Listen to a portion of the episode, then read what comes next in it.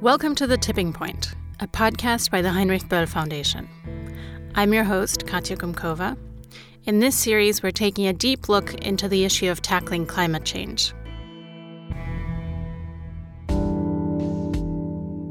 It's one of the world's deep injustices. Developing countries have emitted only a small fraction of the greenhouse gases in our atmosphere. But the climate models project that they are the most likely to suffer the worst consequences. In other words, the nations least responsible for the climate crisis will be the hardest hit, including for generations to come. Imagine that water and food become scarce in a drought, or that you lose a loved one or your home in a powerful storm, or that you're forced to abandon your island and community because of sea level rise. This is climate change. And it is deeply unjust. But with it, a new movement is emerging from the Netherlands to Peru, from Fiji to the United States of America, and all across the globe, people are starting climate lawsuits against governments and corporations. These cases might change the rules of the game, and many people hope they will hold accountable those who are most responsible for climate change. Join me in this episode to explore how the law can help to achieve climate justice.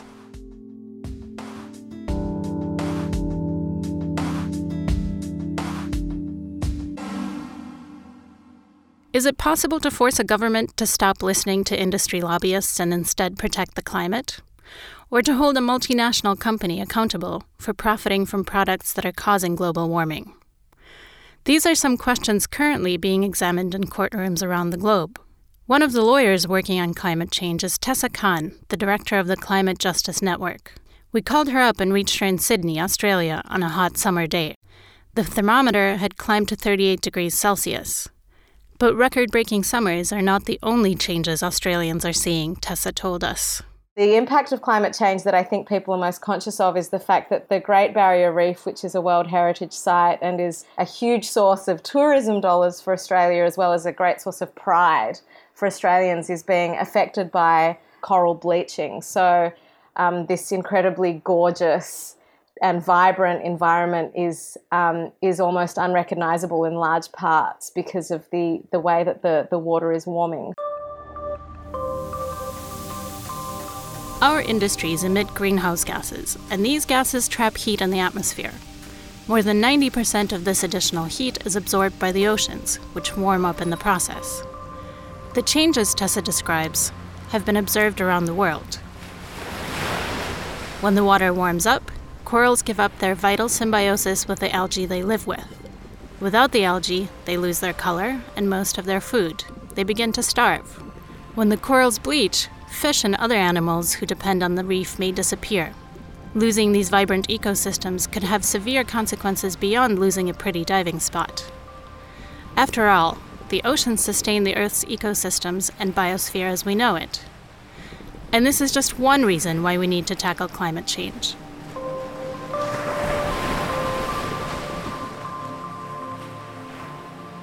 In 2015, an important step was made in Paris. J'invite maintenant la COP à adopter le projet de décision intitulé Accord de Paris qui figure dans le document. Je regarde euh, la salle, je vois que la réaction est positive, je n'entends pas d'objection. L'accord de Paris pour le climat est accepté. This was the moment when Laurent Fabius, then Foreign Minister of France and President of COP21, the climate conference, announced the adoption of the Paris Agreement. It was one of the most emotional moments in the history of UN summits. The crowd in the conference hall cheered, applauded, and shed happy tears. On stage, the lead negotiators smiled and hugged in relief. Finally, after so many years, countries had agreed on a plan to limit global warming. C'est un petit marteau, mais je pense qu'il peut faire de grandes choses. With a small hammer, you can achieve great things, the summit's president said. In fact, the green gavel in his hand hardly resembled an actual hammer. And it lacked the impact of even a courtroom gavel. This was not a trial, nor did a judge read out a final verdict. Instead, the French minister's hammer sealed a voluntary plan, one that is not easy to enforce, Tessa Khan explains. The great weakness of these sorts of international agreements is that they're ultimately lacking an enforcement or accountability mechanism. So, we're relying on the goodwill and the political will of governments to go back to their home countries after these international negotiations and to do what's necessary individually to contribute to these broader goals. Um, and we know that so far that the pledges that governments have made under the Paris Agreement are really vastly insufficient to meet that goal of one and a half or well below two degrees of warming. Um, so, national courts play a very important role because they are an institution that can be used to enforce particular obligations. For a few years now, lawyers like Tessa Khan have been working on the potential liabilities of climate change. Now, more and more cases of climate litigation are popping up around the world. And they bring up the question of who can be held responsible for climate change. Let's take a look at one of the most interesting cases, the Urgenda case in the Netherlands. Urgenda is a nonprofit foundation promoting sustainability, which formed an alliance with 900 Dutch citizens. Together, they sued the government, claiming it had not taken sufficient action to combat global warming.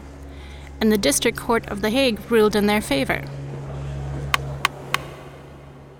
This was a really groundbreaking case uh, because the court ordered the government to reduce its greenhouse gas emissions, and you know that's that's an order that the government is obliged to observe. But I think more importantly, um, it really shifted the political debate around climate change in a way that dwarfs, I think, the legal impact of the case itself. And the government is, of course, appealing the judgment in that case. Um, and yet, even though they're appealing it, um, the conversation around climate change that the case created and the way that it mobilized Dutch citizens around climate change has been enough to prompt the Dutch parliament to vote to phase out coal fired power as soon as possible. Um, it emboldened opposition parties within the Dutch parliament to draft and propose a new climate change act that's significantly more progressive than existing legislation. Um, and it's really just elevated climate change on the social and political agenda in the Netherlands. And I know that um, a number of parliamentarians have approached my colleagues who brought this case to thank them for really um, giving them the information and the and the motivation necessary to to to put climate change um, you know, front and center as a political issue in the Netherlands. The court in The Hague concluded that the Dutch government had been neglecting the needs of its citizens by not taking appropriate measures against climate change. Initially, the Urgenda Foundation and its allies had brought the case to court on the basis of human rights, which to Tessa Khan is at the core of the issue. Really, we've reached a point where climate change is no longer considered an issue that's only of concern to environmentalists, but people can see that it really represents one of the greatest human rights and social and political challenges of our time. And I think that the human rights impacts of climate change are so profound. They're already being felt in places like Bangladesh. Um, you know, it's a direct threat to people's lives when climate change contributes to, to cyclones and typhoons and other extreme weather events. Um, but climate change is also undermining the full range of um, other economic and social rights that people should enjoy, including access to clean water and food um, and shelter and, and decent work. We know that as it drives migration and displacement and competition over natural resources, that also contributes to, to conflict within and between countries. So um, I really think it's fundamentally um, a, an issue that should be of concern front and center to all human rights advocates. According to Germanwatch, a German nonprofit, Honduras, Myanmar, and Haiti top the list when it comes to climate risk. The Philippines and Nicaragua also rank high in vulnerability. Sixth is India's smaller neighbor, Bangladesh, a country highly dependent on agriculture. This is where Tessa's parents came from before immigrating to Australia. She still visits her family there regularly and has seen the impacts of climate change. Bangladeshis are already really bearing the brunt of, for example, the salination of freshwater drinking supplies, the encroachment of seawater into um, their crops, and it's it's driving migration to already overcrowded urban centres. And one estimate is that if sea levels were to rise one metre it would cause 30 million Bangladeshis to have to migrate. And I think that really um, is illustrative of the of the, the deep injustice at the heart of climate change as a global problem. That um, those who have done the least to contribute to the problem are, are really bearing the burden of, of the harm that it causes. When you add up all the greenhouse gas emissions since the Industrial Revolution, Bangladesh has contributed almost nothing to climate change compared to countries in Europe and North America. And yet it will be heavily affected. This is important because carbon dioxide accumulates in the atmosphere. There are natural processes to remove it. Plants breathe it in, oceans suck it up, and it slowly weathers on rocks. But they're too slow to keep up with our industrial emissions. So, what we do today affects many generations to come, just like historic emissions affect us today. This is why more and more young people are active in the movement for climate justice. I think it's um, only natural that young people um, play a role in this kind of litigation because um, they will ultimately have to bear the brunt of the impact that generations before them have taken to fail to address climate change. So, in that respect, young people will be among the most affected, and yet they'll be the least responsible for the harms that climate change has wrought and and will bring. So I think that's you know a reason for young people to feel very aggrieved about climate change and the inaction of governments um, in terms of doing what's necessary to avert the danger of climate change. In the United States, young plaintiffs are suing their government with the support of an organization called Our Children's Trust. They're demanding evidence based reductions in CO2 emissions from their political leaders. A young Pakistani girl and her peers are seeking to replicate this approach in their country. And in New Zealand, a law student has sued her government, inspired by the Urgenda case in the Netherlands. Courts provide a forum to, to foster an honest, science and fact based conversation about climate change. So, governments have accepted, um, you know, international climate science year after year, um, but they come home to their national constituencies and they'll often tell lies or or diminish the problem um, in a way that isn't consistent with the science. But they cannot do that in court. They're obliged to tell the truth, and they'll not only have to tell the truth about the harm that climate change poses, but also the truth about how relatively reasonable and easy it is for them to take the steps that are needed to, to reduce greenhouse gas emissions. So I think courts are a very powerful forum that people are just starting to realise can really help to shift um, political and, and social debates around climate change. Climate litigation is a pretty young field, and the first precedent cases are just being heard. After many years of climate negotiations, the United Nations was able to seal an agreement in Paris. But without enforcement mechanisms, its impact is limited. So citizens, scientists, and activists are choosing a different route. They're heading to court and asking judges to hold accountable those who are largely responsible for the problem. And it's not just governments that are being sued. As we're about to hear, big companies who profit from selling and burning fossil fuels also face litigation.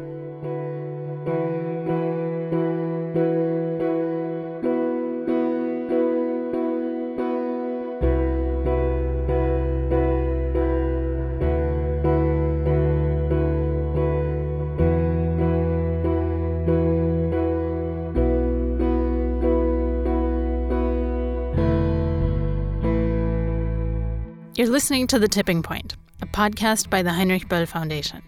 In our second episode, we're discussing climate justice, or rather, injustice as it enters the courts.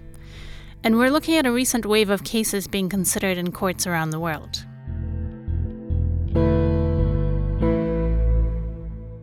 Our next story takes us to Huaraz, a small town in the Peruvian Andes. This is where Saúl Luciano Lliuya lives with his family and works as a mountain guide and a farmer. We met Saúl Luciano at the Climate Summit in Paris, and he explained his case to us. En los Andes hay una desglaciación eh, enorme. In the Andes, Saúl Luciano told us, he's witnessing a dramatic melting of glaciers. As a mountain guide, he works in the Andes every day, and sees the glacier lakes grow and multiply.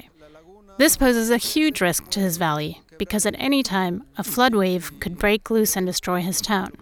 Saúl Luciano is very distressed to see the glaciers disappear. Como guía de montaña vivo en mi trabajo es la montaña. Entonces es lamentable ver que los glaciares eh, van alejándose. As a temporary solution, pipes have been installed in the glacier lake to release the water. But in the case of a huge flood wave, these won't be enough. So Saúl Luciano and the people of Huaraz want to build a dike, which will be costly. In 2014, Saúl Luciano ventured to the capital Lima, where the global climate community met that year. The people who heard his story connected him with Germanwatch and with Roda Verheyen, a climate lawyer. She lives and works in the city of Hamburg in Germany. We called Roda, who has taken up Saúl Luciano's case. We came to the assessment that actually there are no other viable options for him open than to actually use the civil law in national courts. Um, and that is what we're doing currently. We are suing a major contributor to climate change, which is the German energy company RWE, basically um, a coal company, um, to take responsibility for protection measures in the Andes um, to make sure this glacial lake does not burst and does not inundate the city of Huaraz and my client's home. In March 2015, Saúl Luciano and Roda asked the German energy company to accept responsibility for their share of the potential cost to protect the valley. They valued the company's contribution at 17,000 euros. The primary goal of this action is to get the court to find that there is responsibility, partial responsibility, um, he does not demand payment to himself because he himself could not fix the problem by himself, and neither will 21,000 euro by RWE.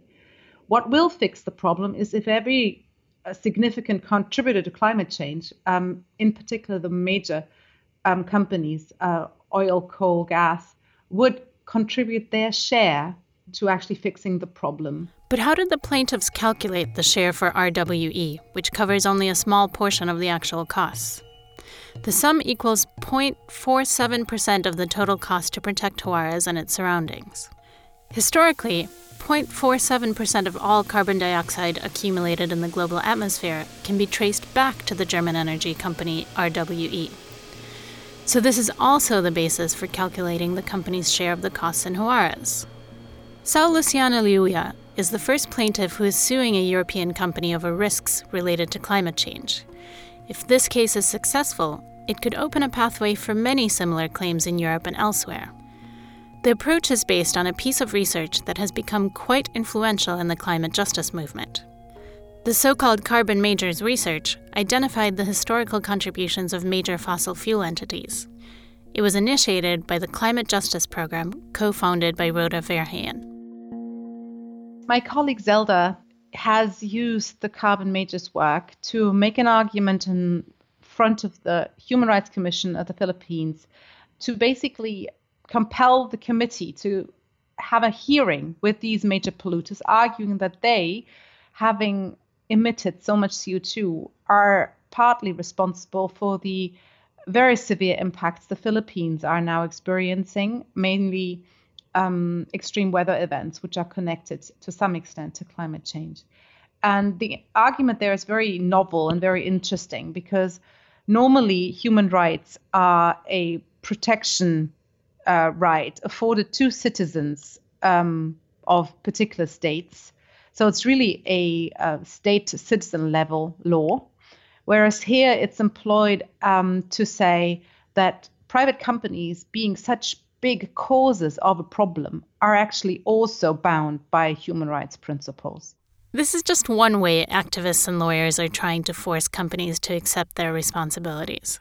In the United States, Roda Verheyen already sees a new field of climate related investigations emerging. It tackles the financial assets companies hold and their responsibility towards shareholders obviously the issue is that still oil and gas companies around the world and coal companies as well are assuming that they will be able to dig up all of their reserves and sell them in the marketplace, which makes up a lot of their assets and their net worth. So, what's going on now is an investigation about whether or not that's actually fraud. So, whether or not these companies actually commit fraud to their investors by not disclosing the risks that these assets will never be returned on. And this is something I think is very interesting to pursue in Europe as well, since there are a lot of companies owning reserves in, in oil and gas and coal as well here. And we have regulations in the financial markets of the European Union, for example, that are very similar to those in the US. None of these novel cases are easy to argue or sure to succeed, of course. In the case of financial assets, it's far from simple to determine the actual risk of the fiduciary duty of asset managers. But from the environmental point of view, action is urgently needed. Turning this into an argument accepted in court is a challenge. Can a German energy company really be made responsible for paying to prevent potential damage in a Peruvian village? Roda Verheyen thinks that's possible. Now she has to convince the court. We lost in the first instance, the argument being that there would be no way we could attribute emissions to the actual infringement in terms of the legal right of my client. And this is an argument about causation mainly. The court argued that since everybody emits greenhouse gases, uh, there's no way to actually trace or attribute emissions to this phenomenon of climate change and particularly the local impacts. I believe that's wrong. I'm currently writing the appeal to this decision. So now we're going to the higher court. Um, and I do hope that the argument I make will convince the court to reassess. So I, I do hope that we will be able to actually go to court and prove that, yes, the problem that we see up there in the Andes is partially due to climate change. In this episode, we learned about a Peruvian mountain guide who's suing a big energy company in Germany over a melting glacier that threatens his valley. In the Netherlands, citizens have won a lawsuit to pressure their government into implementing stronger climate protection targets. In the Philippines, the National Commission on Human Rights is investigating the fossil fuel industry. And young people in the US are demanding climate action in courtrooms across the country.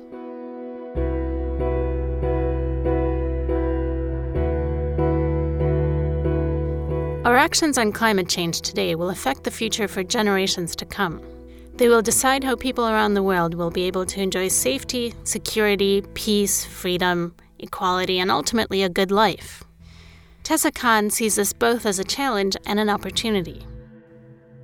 My personal journey has been one that's allowed me to see the way that climate change kind of feeds into each of these issues. And um, of course, I see it as a, as a great threat to sustainable development, but more importantly, I've recently recognised that it's also an opportunity to remake the world that we live in into one that's more just and equitable. Um, and that if we use the impetus that climate change provides to really reshape the ways in which our economies and societies function and what we value, I think it could go a really long way to addressing many of the trends that drive social and economic inequality, both within countries and also between um, the North and the South. So I see it as a, as a huge opportunity as well. We're at a tipping point in our climate as well as our societies. My name is Katya Kumkova. Thanks for listening to our podcast. You can find all our episodes at boell.de slash tipping point.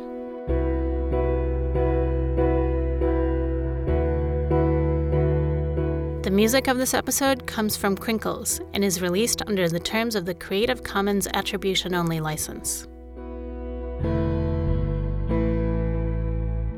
Audio from the 2015 Paris Climate Conference was used with kind permission from the United Nations Climate Change Secretariat. Stay tuned for our next episode, where we'll be looking at carbon markets and the new economy of nature and ask who holds a license to pollute? Until then, Bye bye.